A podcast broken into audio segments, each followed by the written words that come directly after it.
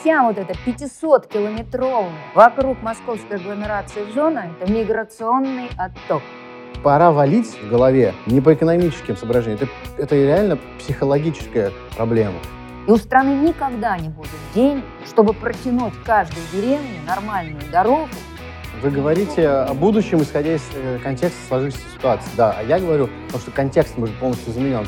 Вместе ничего не надо. Привет!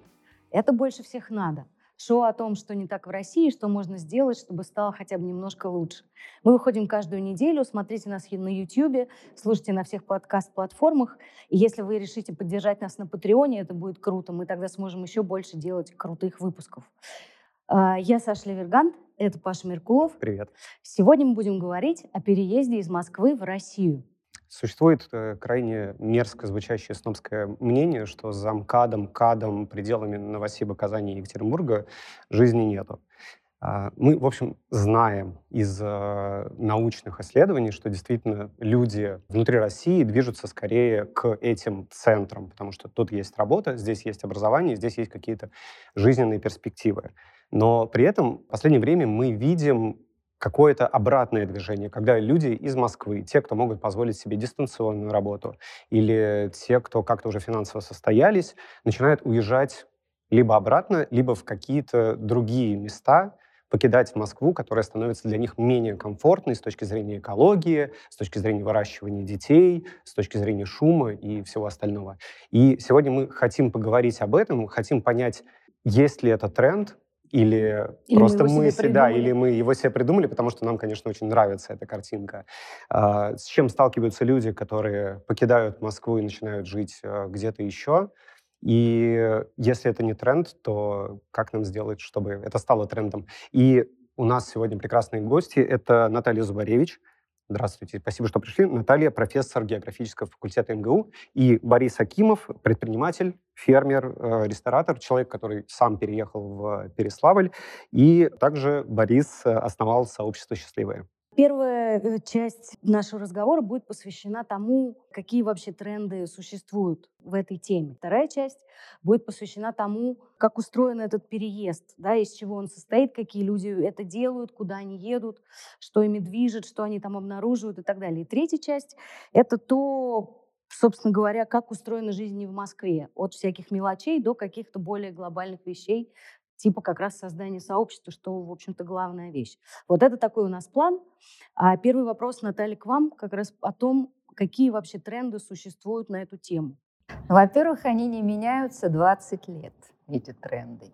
До ковидного года не менялось ровным счетом ничего. Про ковидный год скажу отдельно. Как устроена миграция в России?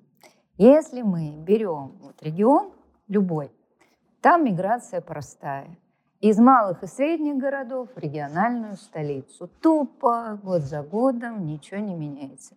Или если сельская миграция, то люди могут приехать в пригороды, да, вот к большому городу, когда у вас появляется альтернатива работы в региональной столице. Итак, миграция в региональные центры работает как часы и вообще неотменима.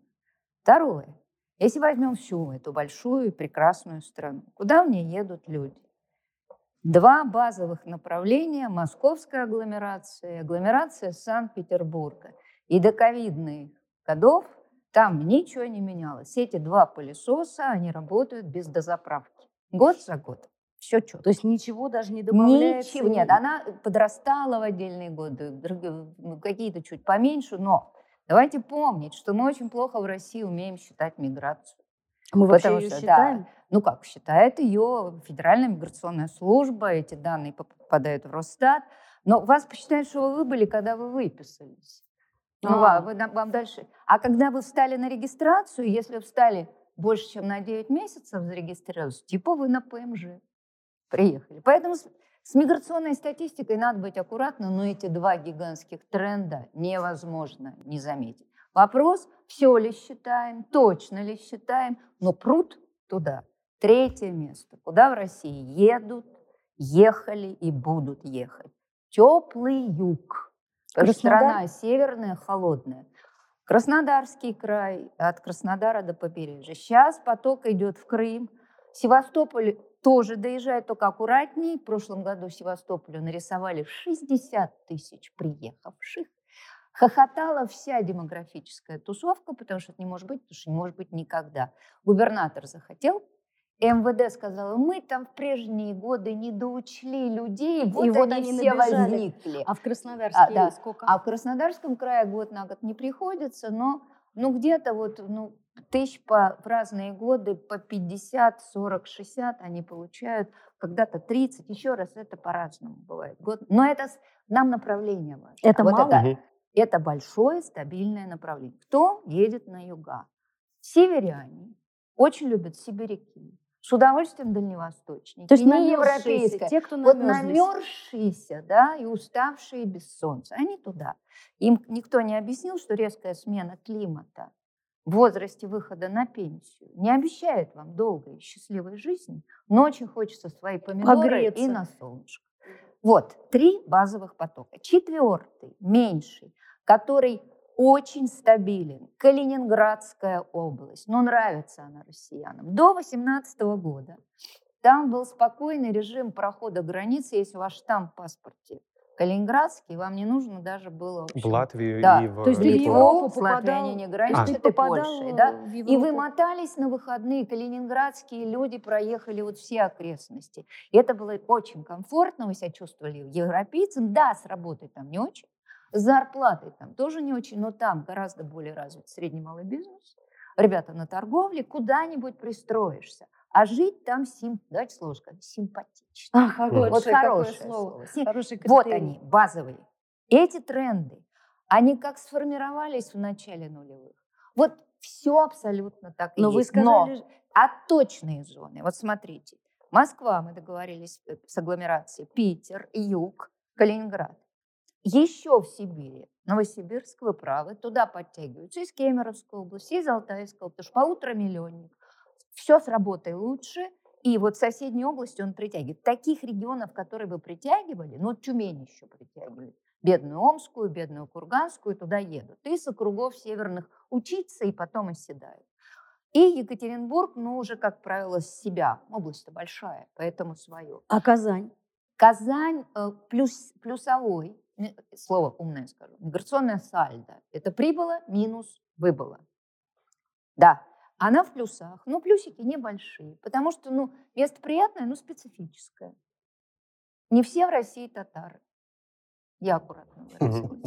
Так, поехали дальше. Гигантские отточные зоны. Вот вся вот эта 500-километровая вокруг московской агломерации зона – это миграционный отток. Пылесос вытягивает.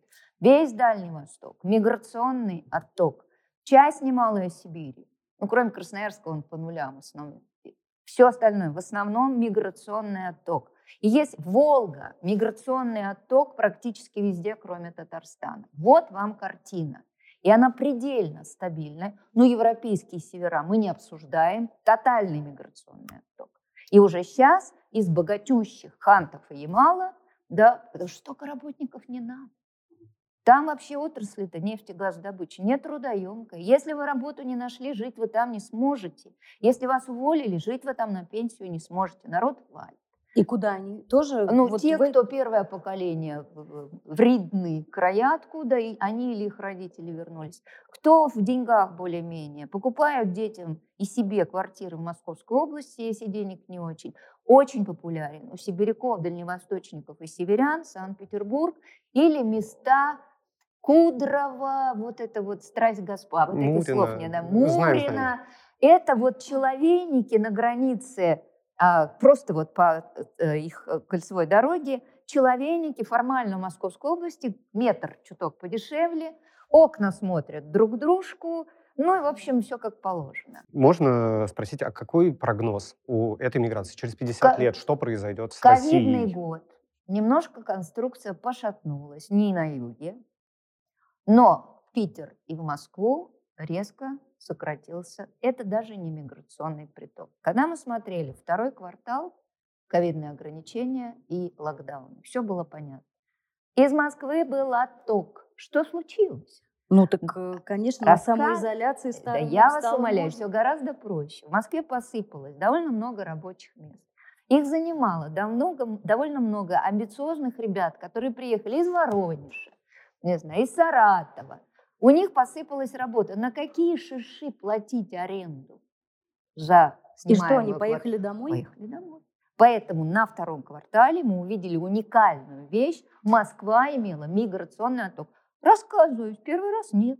Ровно то же самое было в 92 году, когда мы вышли в рынок, люмитчиков работы не стало, зарплата никакая, и из Москвы год с лишним уезжали в другие города. Как только чуток оклемалась ситуация, этот пылесос начал работать по нарастающей. Поэтому не обольщайтесь. Ага, но... но... Даже уже к концу 2020 года Москва вышла вот такусенький, но плюсик. Но плюсик. Питер еще получше, а пухли Московская и Ленинградская области вокруг, рядышком. Жилье дешевле, можно продержаться, какую-то подработку нашел, и уезжать не надо. Но... Прости, Нет. но ключевая, может быть, не ключевая, но достаточно важная характеристика вот э, ковидного года — это то, что сильно изменился формат работы, и люди действительно переключились в, опять же, какой-то класс людей, я сейчас говорю за близких мне там программистов и тех, кто может себе позволить удаленку, они переключились на удаленный формат работы. И а... много их таких. Журналисты, программисты. Далее. Дизайнеры, ну, арт, пожалуйста, арт, всякие. арт всякие, пожалуйста, да, ну, пожалуйста. Хорошо. Бухгалтер может работать откуда возможно, угодно. Возможно, возможно. В общем-то, продавец. Только если у него защищенная система доступа к информации. Вы да. не забывайте об этом. В деревне Пупкина Психологи. с этим большая напряженка. Там просто с интернетом не просто. Угу. Поэтому выезд на дачи не надо воспринимать как да, вот сейчас... эмиграцию. У нас Пупкина самая самая крутая с точки зрения интернета в России. Пупкины разные, много разных. Вот в Европе Пупкины вот без интернета сидят, а, а у нас интернет. Но вот мне интересно, э, вот мне интересно, мы сейчас стали говорить про ковидный год. По вашему сообществу в Переславле и под Переславлем, оно увеличилось? И люди остались после, после того, как сняли эти все ограничения? Ну, здесь я, наверное, ну, представляю какую-то практическую и такую теоретическую антитезу, что ли, да, в том смысле, что я э, не могу сказать, что ковидный год вот, мой мир как-то изменил. То есть я видел, что большое количество людей в моем маленьком мире, да, в маленьком мире большое количество людей переезжало из Москвы и других больших городов, и даже из-за границы, там, из Европы, европейцы переезжали в Переславский район не потому, что он какой-то уникальный, а просто потому, что ну, я его знаю, потому что я там просто потому живу. Потому что он уникальный, скажу ну, я нет, а потом, а раз... но после вас. И этих людей ну, после ковида стало там больше, наверное, конечно, да, но э, они и до этого там были. То есть конечно. тут такой момент, я не сказал, что это ковидный год, произошла революция. С точки зрения развития внутреннего туризма, да, это почувствовал, как хлынул прям большой поток, и, соответственно, мы, как представители местного такого, скажем, бизнес-сообщества локального, мы оказались такой неожиданной радостью, да, то есть вроде бы беда, а тут неплохо. Да, да, всем надо какие-то Да, да, вот это, можно сказать, что было таком довольно революционном подъеме с точки зрения вот именно внутреннего туризма, количество туристов. То есть больше бизнесов Б- всяких появилось? Конечно. Соответственно, больше бизнесов, да, да, да, да. Вот. Но именно тех людей, которые появлялись, я им сказал, что это революционно, то есть именно переселенцев, они и до этого были, вот, и до меня, и во время моего появления там, и потом. Другое дело, что, наверное, самая главная проблема в том, что не они, даже не я, и вообще наш, как бы, ну, мы как общество не очень знаем, что это происходит. Ну, то есть, если говорить о статистике это одно, а вот на уровне каких-то историй, да, истории о людях да, или человеческой судьбе, ну, это всегда интересно и, и как бы удивительно, потому что когда я, например, кому-то рассказываю, что, а вы знаете, у нас там французы живут в деревнях, переехали из Франции, из Англии, немцы, швейцарцы, эстонцы, бельгийцы, семья только что переехала, он говорит, ну, или вы просто вру, или сказки рассказываешь, потому что не может быть, или они все сумасшедшие, или у вас очень уникальный район. Но на самом деле потом мы пошли как бы развитие сообщества э, э, стало продолжаться, и мы стали двинулись в другие районы Ярославской области, пришли в Ростовский район, и тоже там нашли французов, нашли немцев, ну, вот, на, нашли англичан. То есть э, мне кажется, что в той или иной степени, это я не могу точно утверждать, потому что не за все районы там, России, даже Ярославской области не могу говорить, но я говорю, я думаю, что в той или иной степени очень много всего интересного с точки зрения переезда э, таких новых колонизаторов э, из разных мест России и мира в э, такие потаенные места нашей страны происходит. Мы просто этого не знаем. У меня лично это крайне возбуждает и, Мгм. и радует. Боря, а можно спросить, с точки зрения вот этого нашего представления о том, что за люди туда едут? Наша гипотеза о том, что это э, айтишнички в основном из Москвы, она Нет. насколько корректна? Вот, опять же, по моему миру нет. Нет. Это как бы неправильная Нет, гипотеза. это неверная Да, неверная гипотеза. гипотеза. Я думаю, что это вообще люди совершенно разные. А, Их вообще объединить по какому-то принципу такому профессиональному я бы не стал. Мне кажется, что их можно объ- объединить по какому-то эмоциональному, Может, может быть, социальному такому, социально-культурному, что ли, настрою. То есть это люди, которые, во-первых, они очень творческие, они могут быть заниматься много чем. На самом деле там есть и программисты тоже, но их просто не так много. Или могут быть столяры, да, а могут быть художники, а может быть писатели, а может быть дизайнеры, а может быть люди, которые там решили фермерствовать, да, а может быть рестораторы, а может быть даже и ученые, которые там, может быть там преподаватели, да, ну, разные. Ну, это второй вопрос, кто они. Во-первых, что у них очень большой силы, творческая энергия внутренняя, которая хочет выплеснуться. И город, ну, я убежден, что он дает гораздо меньше возможности творческой энергии выплеснуть, преобразив окружающую среду вокруг себя. Ну, просто А, человек, который приезжает в деревню видишь, и строит там столярную мастерскую, он становится центром мира, да? Он центром притяжения становится там. Он единственный создатель рабочих мест. Он ну, как бы ну, знаменитость, да, к нему. Он становится точкой, точкой такой, который приезжают, не знаю, туристы, его о нем узнают там какие-то из соседних мест, люди, которые приезжают посмотреть, о, у нас тут появилась новая жизнь. Ну, или, или он здесь вот на электрозаводе, он снял мастерскую, он будет платить за нее там 6-10 раз Да больше. еще через проходную Вот. сюда Да, не да, попадешь. через проходную ходить. Вот. Ну и сколько здесь этих столярных мастерских? Вот. А там он один, он построил свою мастерскую там, или снял ее за копейки. Вот. А заказчики у него все те же самые, через интернет. Он продает эти кровати.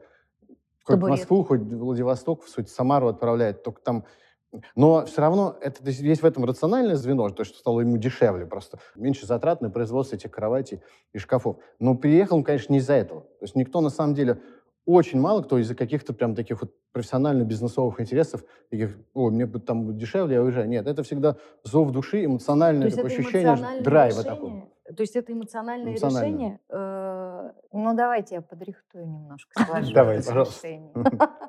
Итак, заметьте, что никто из них не едет куда-нибудь в Пермский край, обратили внимание, и даже в Воронежскую область. Все они перемещаются, по ученому говоря, на внешнюю границу, внешнюю зону столичной агломерации. То есть сохраняется полная досягательность Москвы, Ну и а, потом никто не отказывается от дорога, московского и никто не жилья. отказывается от московского жилья.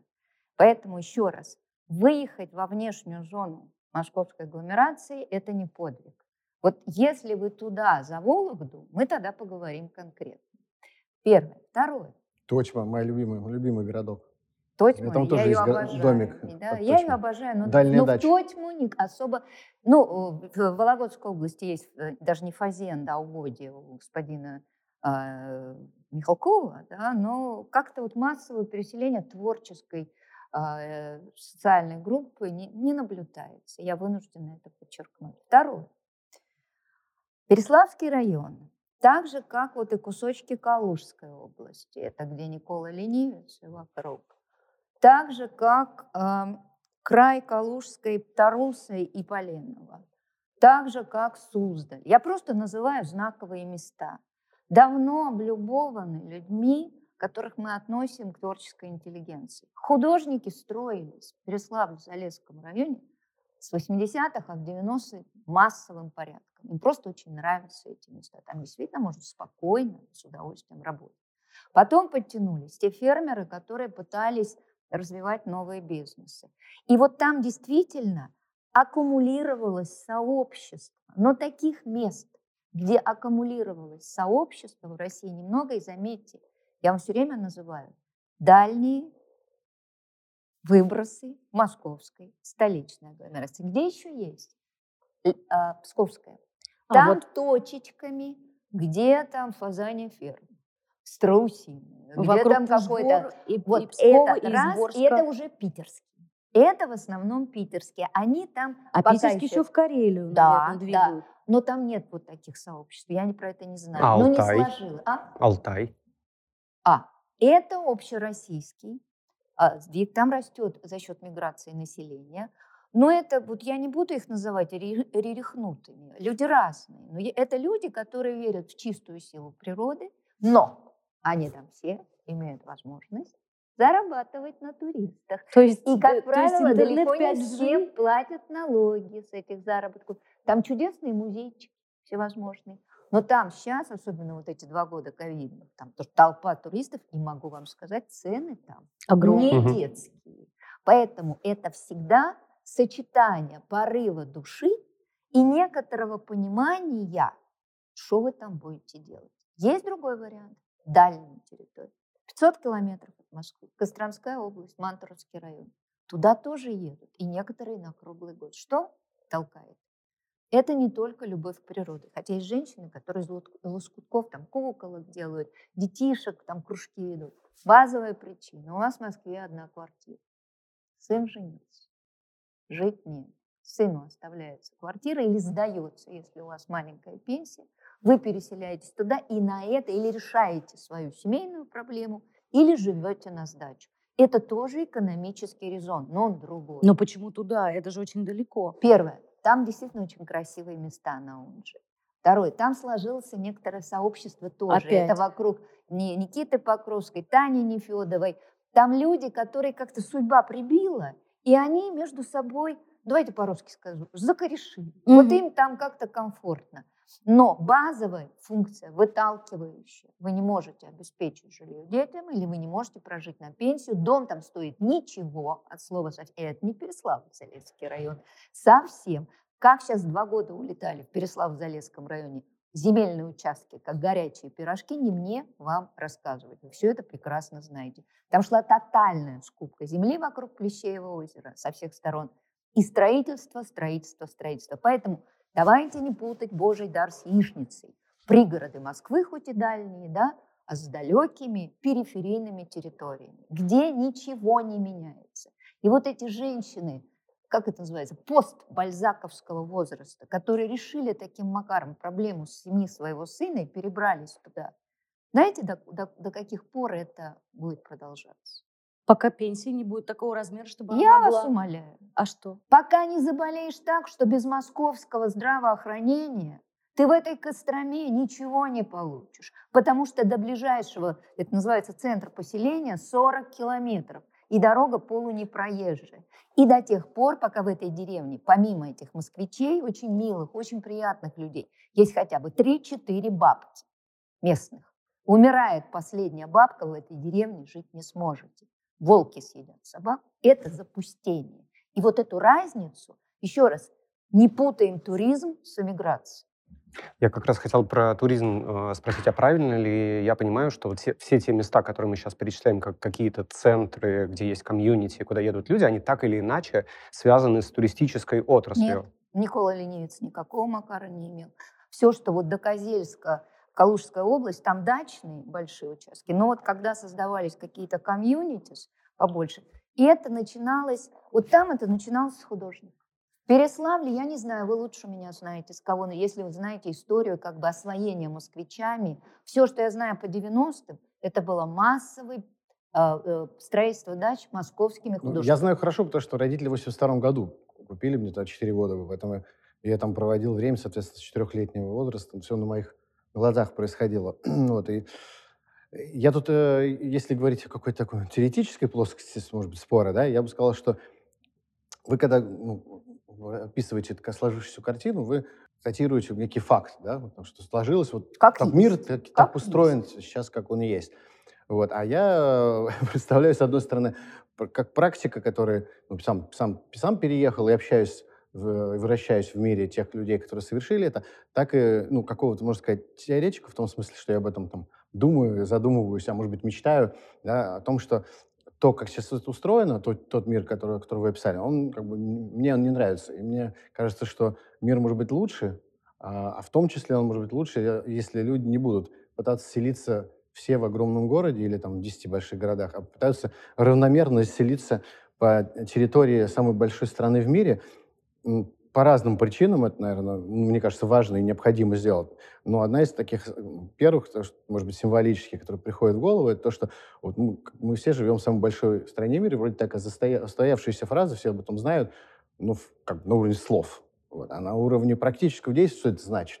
Ну, до последнее время совсем ничего не значило, потому что люди, которые потом, там, сидя в Москве, Петербурге, крупных каких-то городах, э, произносили эту фразу, они потом садились на самолет и куда-то улетали, там, во Францию отдыхать или в Египет, в Турцию, там, в зависимости от социально-культурного кода какого-то, собственно. Поэтому это была просто ну, научная фраза из географии. Вот, на самом деле мы, же, жители этой страны, должны научиться пользоваться нашим преимуществом, и, может быть, чуть ли не единственным, а может быть, одним из немногих, который мы точно у нас есть. Это факт, да, что самая стра- большая страна в мире. Многим странам ну, только приходится, может быть, мечтать там потенциале территории, которые у нас есть. Ну, просто потому что у них народ негде жить совершенно. Они на головах сидят друг на друг, друг А у нас есть просто возможность э, чинно, размеренно а, а, с, с, в мире любви с природой и окружающей средой находиться и жить.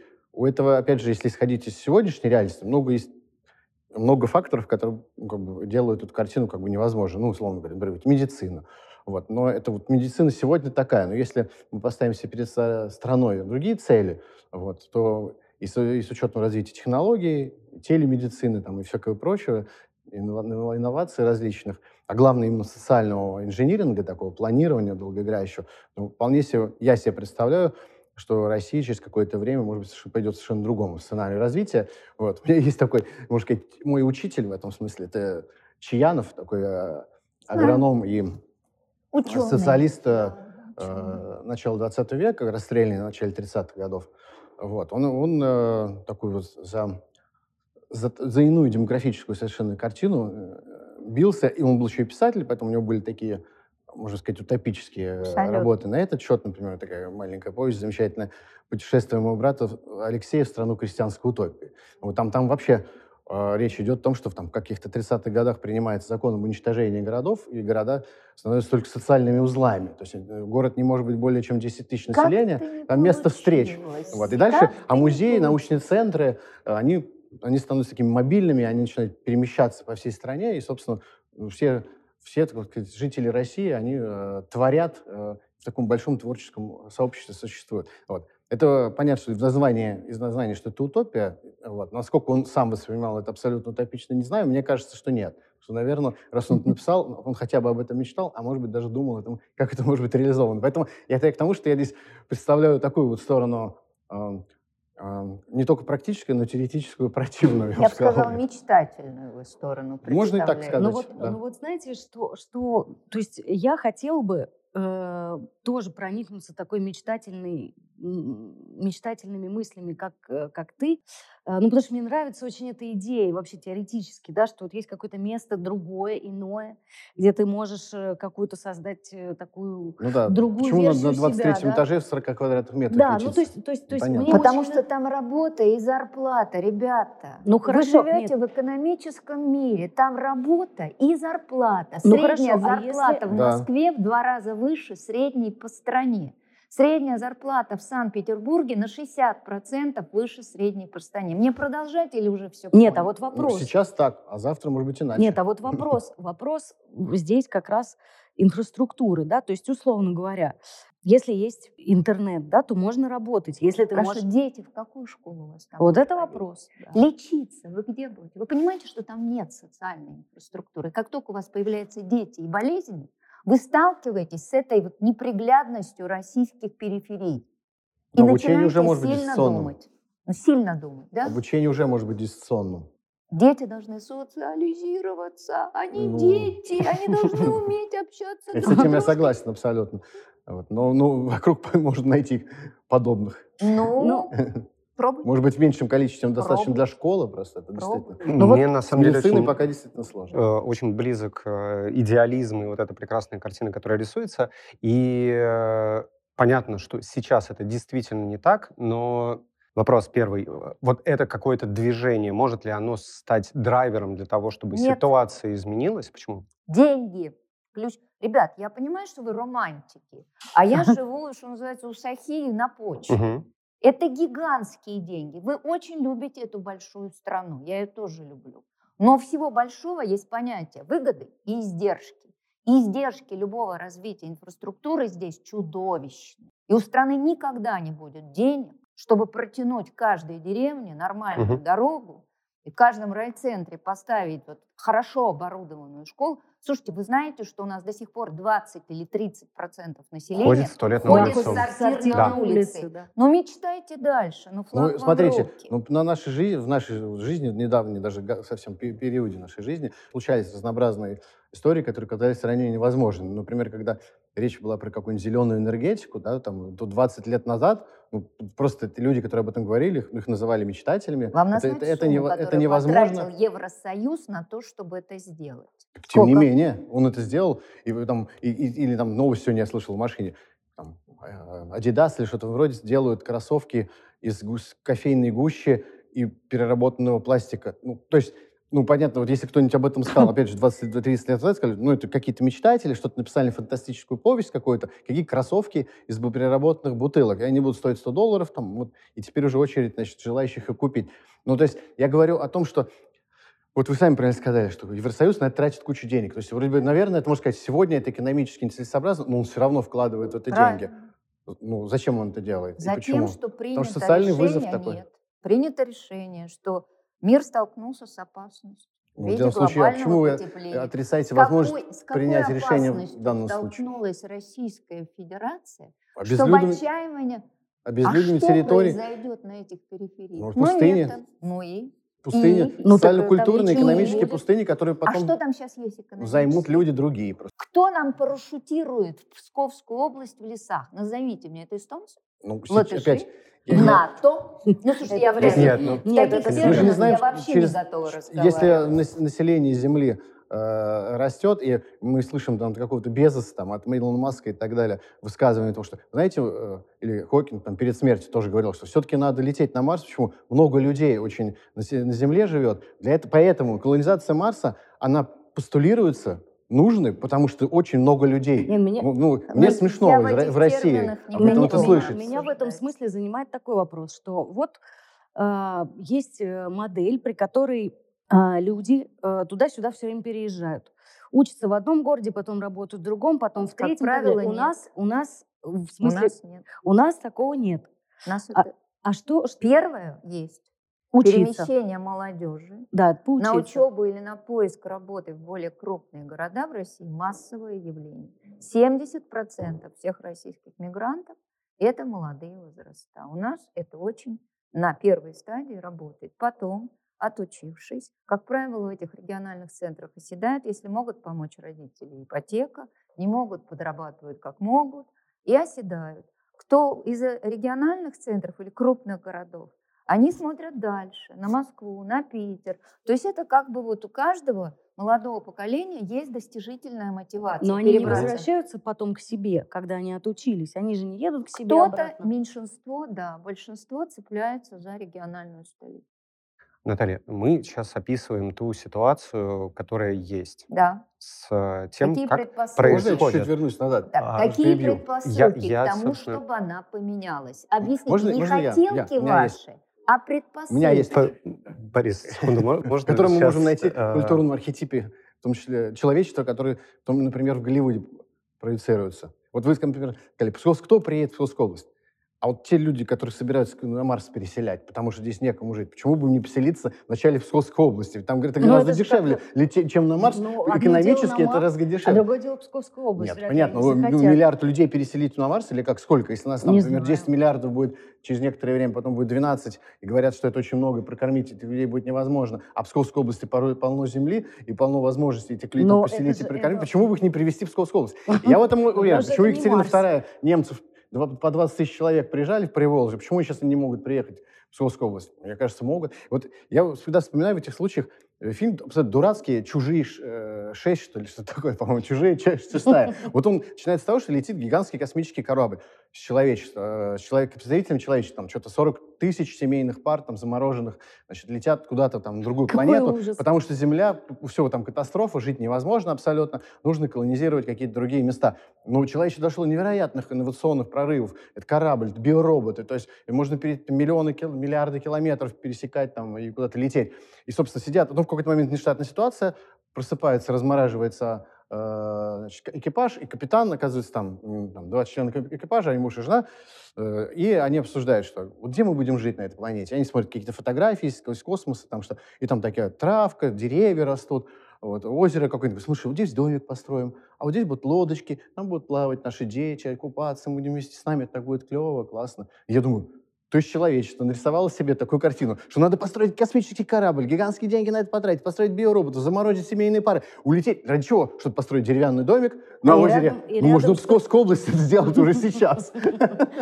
А, Я хотел чуть-чуть э, вернуться к разговору того, в какой реальности мы живем, и поговорить, а почему мы живем в такой реальности. Окей, если мы сейчас как утопичную Абсолютно откинем... процесс. Абсолютно.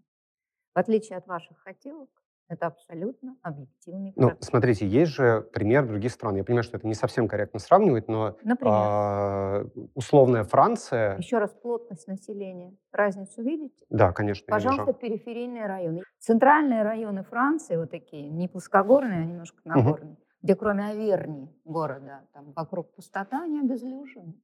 Это по поводу Европы. Та плотно заселенная Европа, типа Голландия, Люксембург и Германия, да, ну расслабьтесь по этому поводу. Другой мир, потому что другая плотность населения. А в Восточной Германии идут ровно те же процессы. Вот все вот земли, которые к востоку от Берлина, обезлюживание, постарение, все равно тоже это объективный. А по поводу вот этого населения, которым мы будем устилать наши квадратные километры, это ваша сентенция, я вынуждена возразить. Вторая по, по территории страна Канада. И они как-то не заморачиваются по поводу того, как у них расположены тела канадцев по А территории. какая у них, у них какое У них э, гигантское распределение? 200 километров от американской границы 80% населения. Все. И живут, вы понимаете? Поэтому вот эти разговоры о том, что мы равномерно, мы никогда равномерно не заселим страну с очень разными условиями для жизни. Это невозможно. Ну, Невозможно. наверное, на Таймыре жить, на Таймыре жить Более невозможно. того, но Дальний Восток есть это более или менее пригодные территории. правильно, и поэтому южная часть Дальнего Востока как-то заселена, но в основном вдоль Транссиба, как вы понимаете, да? А все, что дальше, ау, люди, 0,1 человека на квадратный километр. И это нормально. Что дальше?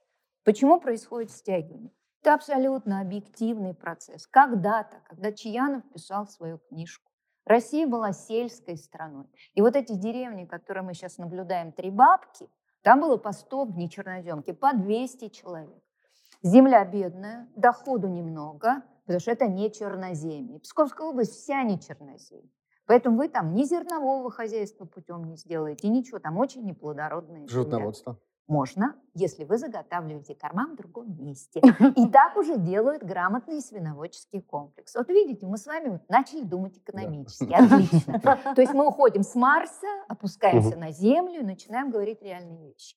Будет ли меняться эта заселенность? Будет. На юге медленней, черноземы, крупные села, э, более плотная сеть, э, города недалеко, там вот такого ужаса, как не черноземки, не будет. И черноземка полувымрет, уже к этому делу подошло. А дальше начинается то, что в науке называется изменение функций сельской местности. Вот этого старого чаяновского сельского хозяйства с коровой во дворе.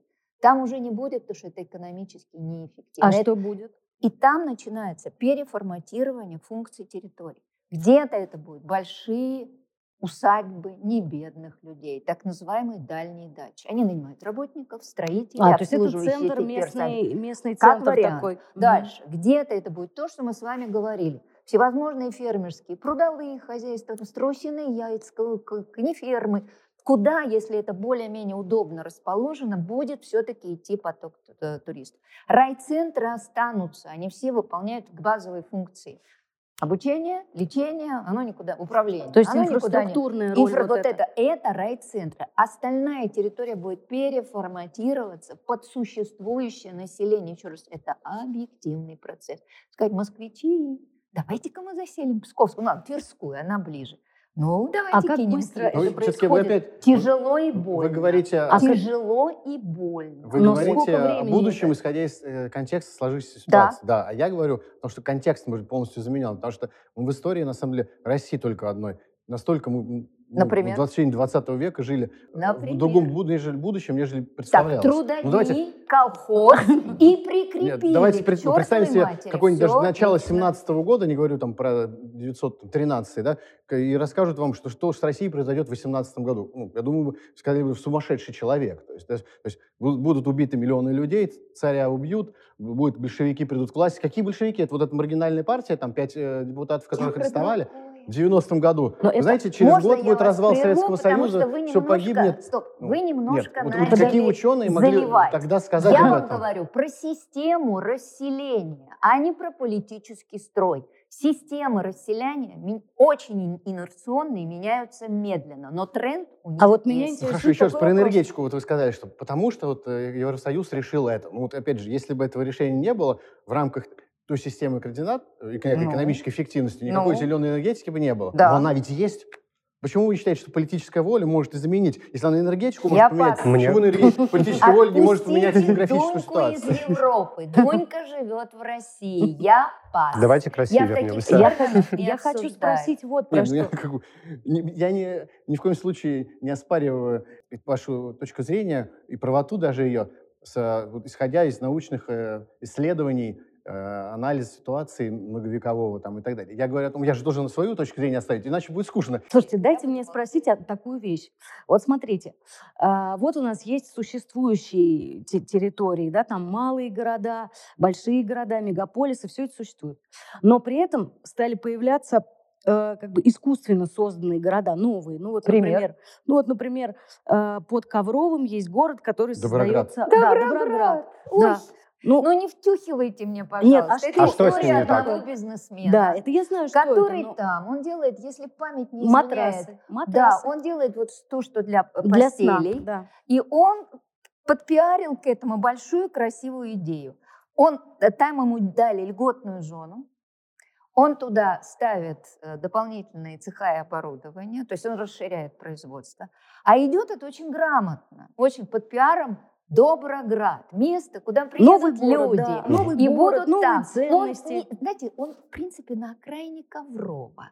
Ковров город с населением, боюсь соврать, но под 200 тысяч. Так что работников-то он найдет. Он грамотно поставил, он, знаете, не в лесах заволжских, он поставил под Коврово. Это пиар-проект в очень большой степени. Кто-то на него, работников он, может, наберет, потому что у него подъемные. Он делает жилье, он молодец в этом смысле, он все правильно делает. И он стягивает людей из других периферий, которые могут работать в его бизнесе. И социальных а, интеллигенцию, которая будет учить и лечить. Да, вот мне интересно, Вот это может ли это быть это- рабочей схемой? Нет, Почему? это вы должны быть под ковровым. Это должен М. быть бизнес, который частично инвестирует и еще при этом имеет хороший пиар. И В, вы еще должны спеться с администрацией Владимирской области, чтобы вам сделали полную льготную зону. Мгм. А, ну Пожалуйста, да, понятно. пожалуйста. Наталья, а вы совершенно справедливо а, каждый раз апеллируете к экономике всего этого. А как Но иначе? у нас экономика же так устроена, что деньги идут в Москву. Ну, то есть это Ох, не ребята, секрет. Если тяжело. эта история поменяется, ну, Деньги идут в федеральный бюджет. да, откуда немалой происходит степени. И распределение? идут они из нефтегазовых регионов. Если вы думаете, что из Владимирской области в Москву идут деньги, то вы сильно ошибаетесь. Потому что если взять все, все э, собранные налоги на территории Владимирской области, ей остается в ее бюджет 70-80%. А федеральный бюджет хорошо, если 20. У нас кормильцы страны нефтегазодобывающие, прежде всего нефтедобывающие регионы. Вот в Ханты-Мансийском округе 9% всех собранных налогов остается в округе, а 91 в 91 виде нефтяной ренты идет в Москву. Вот с чего мы Ну, живем. И тут я тоже немножко поспорю, потому что неправильно исключительно через налоговую базу и налоговую А как? систему оценивать территорию. Ну вот я вам могу рассказать. Вот приходит э, житель, э, просто обычный житель Переславля, который там свои 20 тысяч там еле-еле заработал, даже получил. Куда он идет их тратить? Он пошел их в федеральные сети тратить. Эти деньги все, то есть почти все деньги он отдаст крупным игрокам бизнеса, которые их вытянут, вот их приведут не, не даже не в, не в Переславль или Ярославль, и даже, может быть, не, не только в Москву, а куда-то на Кипр, там, может быть, Краснодар, я не знаю, Неправда. ну, куда-то куда далеко от этой, территории, Неправда. от этой территории. То есть Но, э, знаете, мы как раз вот в сообществе Но э, неправильно. занимаемся... Ну, неправильно. Ну, щас я- Юрлицо, давайте сразу остановлю. Юрлицо, которое работает по Переславскому району, зарегистрировано в Ярославской области, Иначе быть не может. Ну и что? Поэтому а, эти налоги, которые заплатила Я- Магнит, а я не про Лента, налоги по Ярославску, а, Она а осталась. так налоги Нет, платятся я, с я- оборота. я понимаю, я же сказал, что я сейчас хотел э, затронуть тему не налоговой базы. Оборота. Например, человек пришел за хлебом, купил Мгм. хлеб. Ну, понятно, Мгм. что какие-то налоги будут платиться с этой покупки хлеба. И там Да. заплатят на всей цепочке много игроков заплатят эти налоги. Но сам хлеб чего-то стоит. Так. Хлеб произведен, например, в Ленинградской области или в Краснодарском крае. Раньше, ну, как бы локальные экономики были устроены так, что зерно вырастили здесь, пшено не, пшеница не растет, вы- выросло ржано, э, рожь.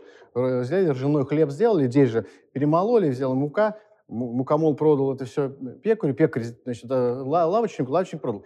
Пришел человек, потратил рубль э, на хлеб, и весь рубль остался здесь. То Может есть- быть, налоги куда-то ушли в федеральный центр или там царю белому, да, куда-то. Но, но все, вся производственная цепочка здесь. Вот я глубоко убежден, что дело не в налогах вообще. То есть дело не в том, куда платят налоги. Ну, предположим, перераспределят. Ну, там не сильно поможет, на самом деле, регионам, То есть, особенно бедным а в теперь. чем, а в А чем вот тогда? э, залог э, как бы здорового экономического процветания, э, будущего здорового, завтрашнего, дня, именно в локализации экономических цепочек. То, То есть, есть В том, чтобы больше чертовой людей... было- матери, все глобальные торговые сети, которые И все, и расплодились все маленькое. все назад к фермеру, пекарю, Нет, вы сыро- сыровару Это не так. местному, и будет А как? нам счастье. А как иначе? Нет, может быть, может быть по-разному. Могут все эти работать с местными производителями, например, что они, в принципе, у них во всех стратегиях новых, магнита и пятерочки это написано, что мы должны с локальными поставщиками работать. То есть это постулируется. Другое дело, что пока не делается. Но мы можем себе представить, что Объемы. движение в этом направлении может происходить,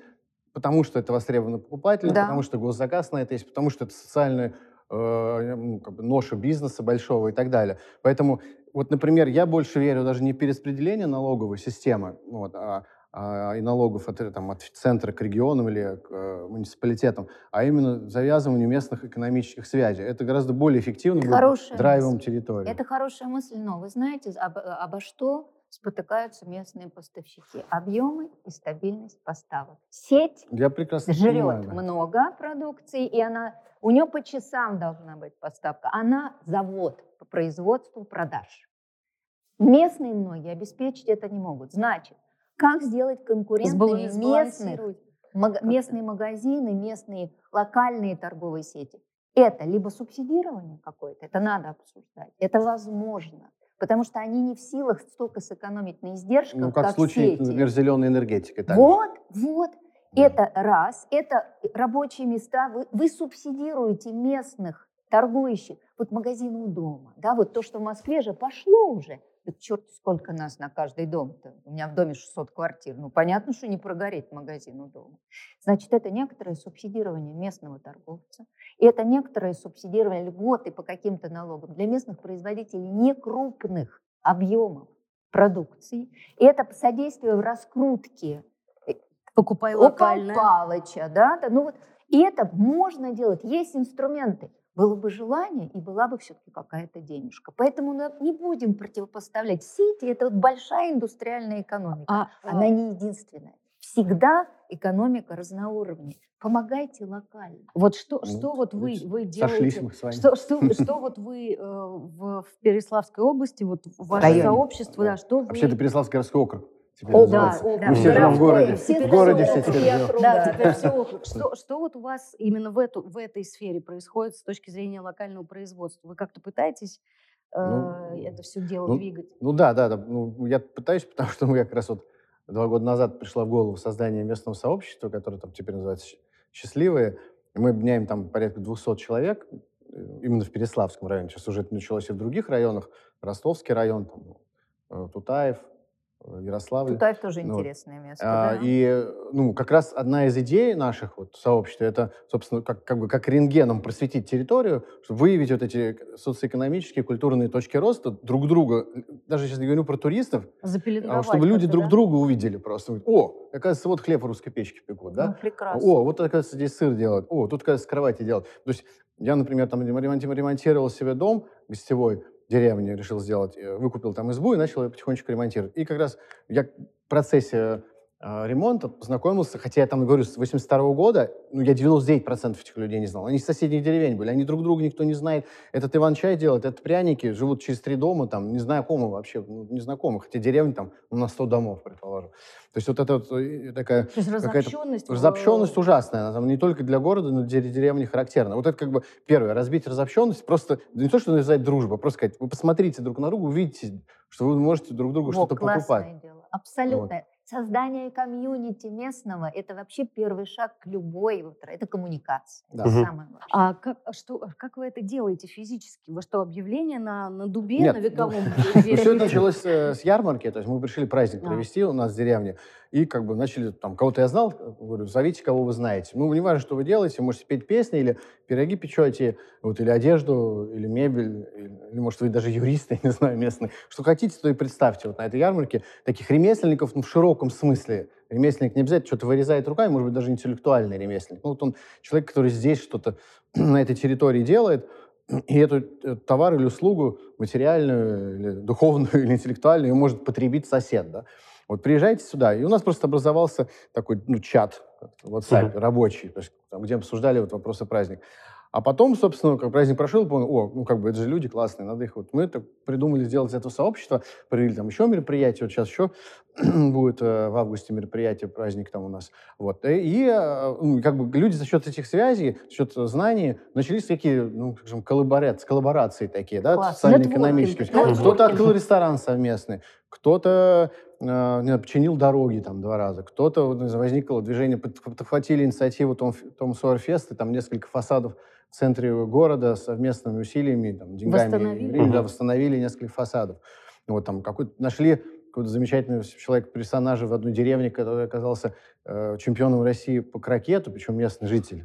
Вот. Вот. И мечтающим обучать всех крокету. И мы вот раз, э, совместными силами там получили разрешение на строительство в центре города площадки, ну, такая недорогая вещь, в общем, Ну, но тем не менее. игольная, Ну, вот. игольная. Э, и- и площадки для игры крокет, и вот там откроется площадка Мгм. для игры крокет. Ну, то есть вот начинается вот такая социальная, культурная, экономическая движуха, просто потому что люди, на самом деле, друг друга узнали и стали получать удовольствие от общения. О, ничего себе. Ну, вот тут интересно, а, каких изменений можно добиться через такое создание сообщества. Потому что я отлично понимаю, что да, ты находишь близких себе людей, вы можете там даже детей обучать, на самом деле. Это Да, не такая да. большая Такое проблема. Вы можете э, началась чего-то добиваться, но, условно школы. говоря, вы дорогу нормальную, ну как, асфальтовую дорогу не посильно, скорее всего, делать такому. Возможно. Вот даже в? Беднючей, в Костромской области а, это делалось. А И у Никиты Белых, пока он еще был в силе, а, а, э, там же очень просто. Это называется самообложение.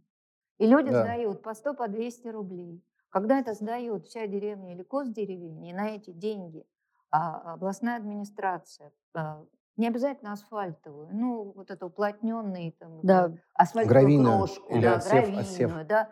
Как люди контролируют? Они же дали по 200 рублей. Да, чтобы Вы все как следует положили. пригоните? Что вы? Ш- Там такой начинается социальный То есть это самоуправление получается? это, это же называется самообложение. Это один из лучших способов сделать людей активными. Я свои деньги отдал. Ну-ка, Теперь я тебя проверю. деньги. Ну да. Мы же не видим, как наши налоги уходят. Конечно. Конечно. А тут ты отслюнил, отстегнул, а теперь требуешь. Это прекрасный способ формирования низовой гражданской. А ну да, местные- налоги для, для людей это что-то Абстракт- мифическое абстракция, абсолютно. Абсолютно. А местные, местные власти, получается, они должны вас тоже как-то поддерживать. Ха. Ну, они... Мы как раз, когда вот подхватили инициативу по воссозданию фасадов на центральной улице, ну, мы как бы пошли в голову к мэру, потому что, ну, просто рассказать, что у нас есть такая-то идея, ну, чтобы, на самом деле, в том, чтобы он не испугался, что вот мы что-то начали делать. Потому что он, кто он сказал, он сказал, ну, вы что хотите от нас? Мы говорим, ничего вообще. Не- не вы можете да? просто, вот, как гражданин, если вам захочется прийти, тоже помочь покрасить. В принципе, ничего. То есть ни денег, ничего. Нам Но это ему надо. понравилось. А Он такой, ну, да. Причем, на самом деле, там тоже, вот, куда не, не, не залезть, там столько всего. Потому что, например, вот стоит красивый дом, он погибает, а это там памятник истории архитектуры. Только попробуй к нему подойди, что-нибудь сделай, вплоть до уголовного дела. Да. Поэтому приходится там восстанавливать рядом, какой-то, может, похуже, тоже симпатичный, потому А что этот он под не охраной, памятник. да, поэтому к нему Да, не да, да, подойди. под охраной это нельзя страшное вообще, дело, это да. Минкульт. А, это совсем это другое. застрелиться. То есть он должен Разрешение стоять и разваливаться? Да, стоит реставрацию, разваливаться. До того, как реставраторы печати, это придут. Ну, то есть- ну, то реставраторы то- это дорого. дико. То есть, то есть я хочу вот этот вопрос э, прояснить для себя. То есть мэр спокойно относится к тому, что вы к нему приходите, он знает про то, что вы некоторое сообщество, что у вас есть какие-то планы, и он как бы в какой-то степени вам, к вам благоволит, да, этот Ну, мэр? Или ну что? да. Слово в том смысле, что не «благоволит» мешает. очень громкое. В том смысле, Благоволят, что не когда мешает. денег дают, да? А, Или, как-то помогает. Нет, денег никаких Ну не дают вообще. Ну, хотя бы разрешают, э, хотя бы не запрещают. Слушайте, ну не делайте из людей баранов. Он, во-первых, не может запретить. Во-вторых, он не дурак, он потом на этом пропиарится как следует. Так нет, э, они говорят, о, вы дом покрасили, отлично, у нас сейчас юбилей города, там. Ну, мы фоточку покажет. залепим, залепим. Да, поэтому э, ну, и- еще здесь такой момент есть, если уж говорить там вот а как бы о том, что хотелось бы улучшить, то, конечно, вот у нас на самом деле, вот, если говорить про законодательство, есть там местное, местное самоуправление. Это, собственно, муниципальные власти, там мэры и так далее. И мы И они как бы, они, они же вне, вне вертикали власти, ну, с точки зрения закона, да, вот, находятся. Вот, но на самом деле это не так. И вот, и когда ты начинаешь о чем-то говорить, на самом деле, дискутировать о теме местного самоуправления, если ты начинаешь говорить об этом чиновнику, он сразу, а зачем, если уже есть? То есть, как бы, о чем вы говорите? Говорит, ну, вот, было земство, а у нас и так есть вот, э, вот депутаты района, ну, в принципе, в общем, они представители местного населения, вот это, они вне вертикали власти там находятся, это их, у них свой бюджет там, ну, то есть, она, как, бы, как бы это так? На самом деле это не так. И вообще мэрская должность, она реально самая мерзкая, мне кажется, потому что это нет денег никогда вообще, вот, дикое количество Абсолютно. ответственности, то есть у тебя все время трубы текут, все взрывается, лопается зимой, никаких денег нет, ты должен ходить к губернатору и просить, чтобы где-то твой дотационный бюджет залатали. Поэтому я, я сочувствую всем мэрам вообще стран. И Даже сажают мэр их, Суздали, вот, сажают их в немеренном количестве. 14% всех мэров Посадили. российских да, городов еще посадить вот из, из э, вот потока, который был, прошли через уголовное Да. преследование. Мэр да. прошлой Переславля, насколько я знаю, сейчас относительно его уголовное дело ведется. Ну, позапрошлый там какой-то, Мгм. да. да, да. Вот если что говорить, если мэр Суздали говорит, что, в принципе, если бы я был с точки зрения эко- экономики, просто смотрел управление, там, не задумываясь о, о вообще о благе, то зачем мне все эти туристы нужны? Потому что все эти туристы, они, они, это нагрузка на инфраструктуру, которую я должен поддерживать, а все их налоги уходят, ну, в лучшем случае, Но в регион. кроме э, вмененки упрощенки, которая идет в муниципальный бюджет. А, есть такие налоги, которые платит малый бизнес. По-умному это называется налоги на совокупный доход. А по-народному вмененка, налог на вмененный доход, и упрощенка. То есть по упрощенной системе налогообложения. Вот они идут в муниципальный бюджет. Но вмененку Минфин отменил, что-то шибко мало платит. Нам не нравится. Да? Упрощенка осталась, сейчас еще самозанятый. Но если взять вот долю этих налогов в бюджете среднего муниципалитета, городского округа, как вот среднего по стране, 5%. Но ему действительно, и это все, что там в Суздале куется, у него уровень дотационности 65%. То есть Огромный. все деньги идут из областного бюджета. Он в гробу видал Да. этот Даже НДФЛ, вот, то есть тот, тот человек, который 15%. же пропис, да, три- ну там 13, сколько сейчас, 15 15, процентов. 15%. На самом деле только, только полтора, ну то есть десятая часть от этого остается муниципальным бюджетом. 15%. Только, только да, полтора, то есть 15%. десятая часть, полтора часть. Просто это 15 очень это мало. Муниципальные бюджеты все дотационные. Было 30. это беда. Стало потом 20. А с, де- с 18 или 17 года уже 15. Как-то хорошо живет местное самоуправление. Но это злая шутка, а суть в том, все, что можно централизовать, и Всё. все, что можно потом сверху Ну да. перераспределять. И чтобы они все сидели Тихо. на крючке. На крючке и Полностью. тихо. Фатально зависят от трансфертов, то есть помощи из Сверху. верхнего бюджета. Вот и все. А, э, то есть, то есть э, а, одна из причин, э, конечно, переезда это экономические, экономические причины, да, ну дешевле жизнь. Ну, А А, зарабатывать а- такое? да, есть и зараба- такое, да. если, если можно зарабатывать, ну, Итак, если удаленно. у вас появляются возможности для заработка на месте, куда вы собираетесь переехать, если вы не дауншифтер, если вы не сказали, идите все лесом, я буду жить со своей картопли да, и со своих огурцов, если такие люди, если у вас есть хоть какая-то, а это, как правило, малые бизнесы, вы согласитесь, или творческие профессии, которые не зависят от места производства творческой продукции. Если у вас есть возможность, тогда мы рассматриваем ситуацию снижения издержек проживания. Она действительно значима. Но если вам нет возможности заработать, ну, и Ну, чё, тогда, а в тогда, чём ни, тогда ни в чем я не, не Тогда выиграла. вы можете быть рантье. Вы сдали в Москве, живете на сданную в Москве недвижимость, И там просто живете как А на такого тема. много? Деше- Дешевле будет, конечно же. Ну, Мне, мне кажется, что такое может быть распространено ближе там, к пенсионному Да, возрасту. да, у скорее старших так. возрастов. Но у меня вот есть, опять же, на этот счет некоторое такое особое мнение, я бы сказал.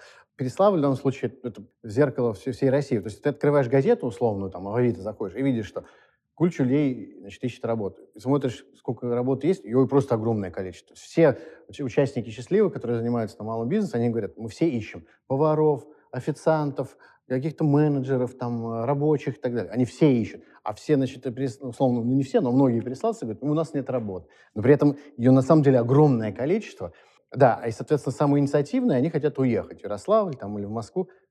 Это не по экономическим соображениям, потому что когда они, им предлагаешь зарплату там, не знаю, 30 тысяч или там даже 40 тысяч в Переславле, ну, у них там есть уже жилье, или они поедут в Москву и получат, может быть, 40 те же или 50, но будут еще еще снимать, они в любом случае будут в минусе. То есть пора валить в голове не по экономическим соображениям, это, это реально психологическая проблема. Поэтому я убежден, на самом деле, что изменить вот этот тренд так вообще вот глобально, может, даже не хотя экономика, безусловно, важна, но в первую очередь какая-то такая вот, я не у меня нет ответа на этот вопрос, как это именно должно происходить, но это какой-то такой общенациональный психотерапевтический такой сеанс должен быть. То есть нужно просто с людьми работать в том смысле, что они полюбили место, где они живут. То есть, на самом деле, если ты полюбишь место, в котором ты будешь жить, ты совсем по-другому смотришь на жизнь. Потому что вот мы там объединились в это, это счастливое. И вот типичный пример. Там моя коллега, как раз они переехали тоже из Москвы, у них столярная мастерская, и она так, ну, восторженно все воспринимает и пишет, знаете, какой хороший город мы живем. Значит, какой человек ВКонтакте, значит, написал, приехал из Москвы, заплутал, у него там что-то там навигатором был, я уже не помню точно, ну, или не было. В общем, он заплутал, застрял где-то там э, в центре Переславля, завяз, не мог вы... И написал где-то ВКонтакте, там, условно послушно Переславле, что я застрял на такой-то улице, помогите мне, пожалуйста. И он говорит, представляете, поехали люди. Его уже давно вытащили, он уже уехал, а люди едут и едут. Едут и едут его вытаскивать. Какие у нас замечательные люди. И я вижу в Инстаграме просто половина такая, чем вы говорите? Это безобразие, у нас отвратительные дороги, он же застрял. Здесь вообще жить невозможно, надо отсюда валить, понимаете, валить. То есть люди, которые живут в Переславле, так сказать, посконно искон, в основном, не говорю все, они говорят, надо пора валить, здесь нет дорог. А мы такие, «О, какие вы классные, вы вытаскиваете людей, которые застряли. Вот разница Но это как, бы, менталитета. это, как бы, радость неофита, то, что вы описываете. Вот как у вас тут офигенные такие леса и поля, и все отлично. А те, которые постоянно живут, они, конечно, только на колдобины и смотрят. Ну, это, э, ну, это все-таки вопрос э, именно угла зрения. Вот угла зрения. Я помню, что я как-то в бытность своим журналистом общался с э, Пьетро Маци. Это фер- фермер, итальянец, э, живущий в Тверской области, там, в селе Сыр он Медное. делает, по-моему, Село да? Медное, он делает. И когда он приехал, да, уже нам рассказывал, приезжаем, пьяные валяются здесь, здесь, здесь валяются, значит, бетонная какая-то такой отвратительный забор советский, заходишь, там пьяные, значит, ломают какие-то коровники, груда костей какая-то лежит, потому что там пищевой какой-то комбинат был. Он говорит, он такой, она все не хотела, чтобы он остался, хотела уехать в Италию, в Италию обратно. Он говорит, ну все, вот он, вот он место точно здесь не купит, скажет, разочаруется во всем и скажет. Он такой, слушай, как здесь круто. Он говорит, а что ты, как круто, ты смотри, пьяные валяются, кости там, смотри, какие сосны классные. Ну, это же, ну, это мы уберем, здесь мы это построим, а здесь смотри, какая пруд, здесь можно его там углубить. Он, он смотрит на это совершенно завтрашними глазами. Смотри, что здесь будет завтра, Но он а она всё сегодняшнюю. Вот, а? Он это все Ну, сделал? сделал, да, сделал и остался там, да. То есть костей там больше нет. Да, костей нет. Поэтому, вот, мне кажется, научить людей по-другому смотреть на окружающую среду, там, и природу, и в социальном смысле, и в, там, экономическом, культурном. Но- И у них по-другому, они станут чуть любить это место. А тогда и экономика, на самом деле, появится. Еще кажется, вопрос, что- где экономика? Она может большой- из эмоций большой- вырасти. больш- большую роль все-таки, конечно, играет э, здесь именно чувство плеча, потому что и, и, и как бы, что называется, ну, обаяние личности, да, то есть вот есть какие-то люди, да, какие-то столпы вот этого местного сообщества, люди на них ориентируются, хотят с ними как-то себя соотносить. Вокруг этого возникает какая-то тусовка, да, ну, Да, будем называть вещи своими именами. Возникает тусовка, и людям хочется к этой тусовке примкнуть. Но если, если вот эти вот как бы главные люди, например, переедут еще куда-то, это же развалится.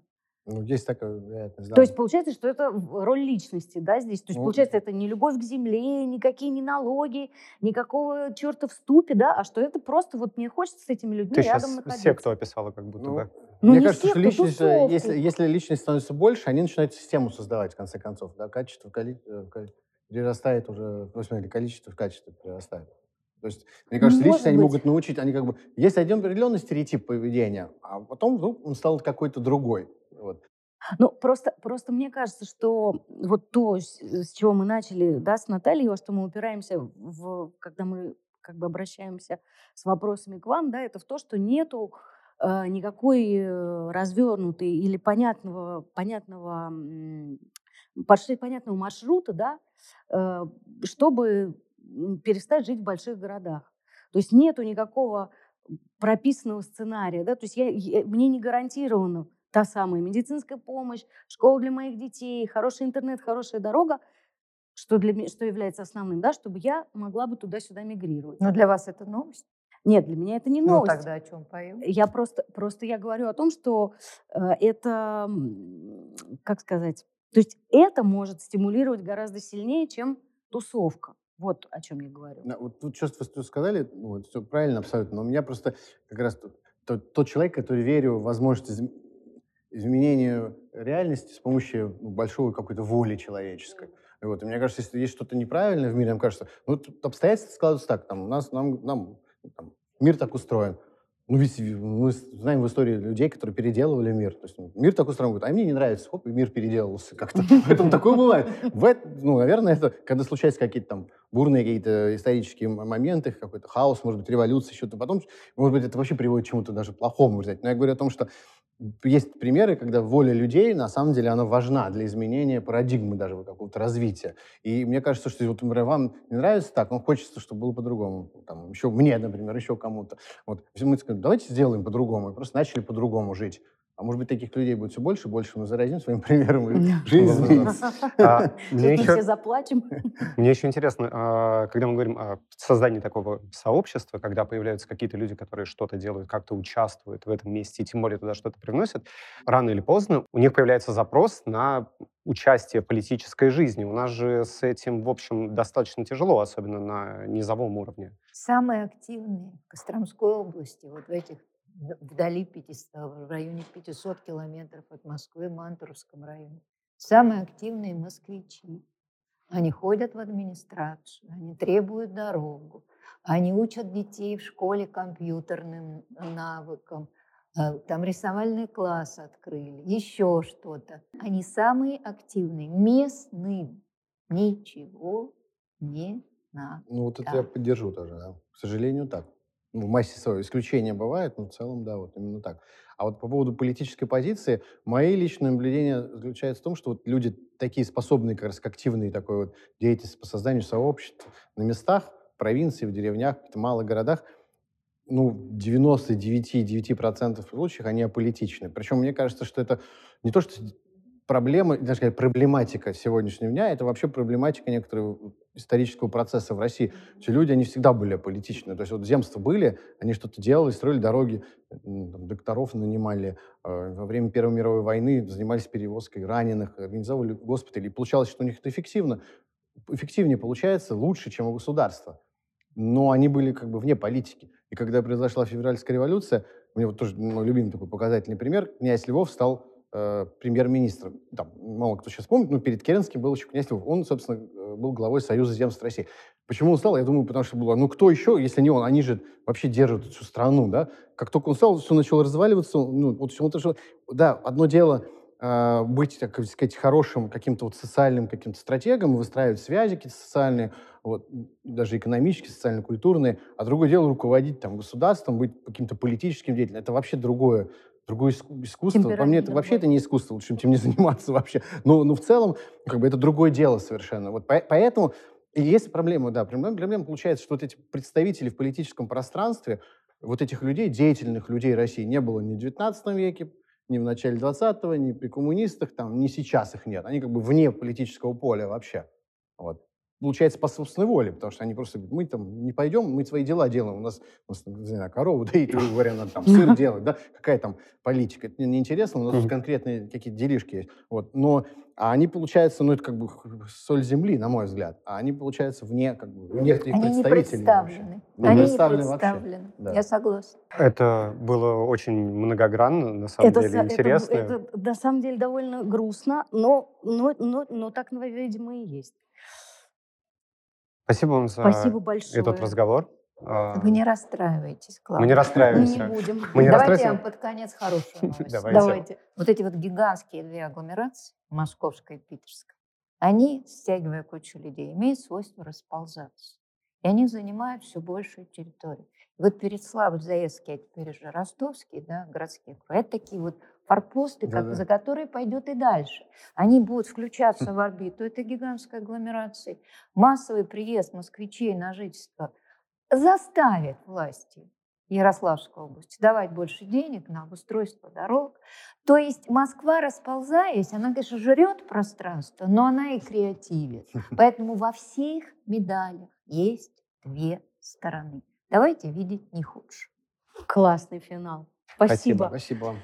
Спасибо, что смотрели. Это «Больше всех надо». Здесь мы встречаемся и говорим о том, что делать, чтобы жизнь стала лучше. Подписывайтесь, нажимайте на лайки, колокольчики, на любые способы как-то выразить ваше отношение к нам. Будет здорово, если вы поддержите нас на Патреоне. Для нас это, правда, очень важно. И вы можете слушать нас на любой подкаст-платформе, где вам комфортно слушать нас в аудиоформате. Увидимся на следующей неделе. Спасибо и пока. Пока.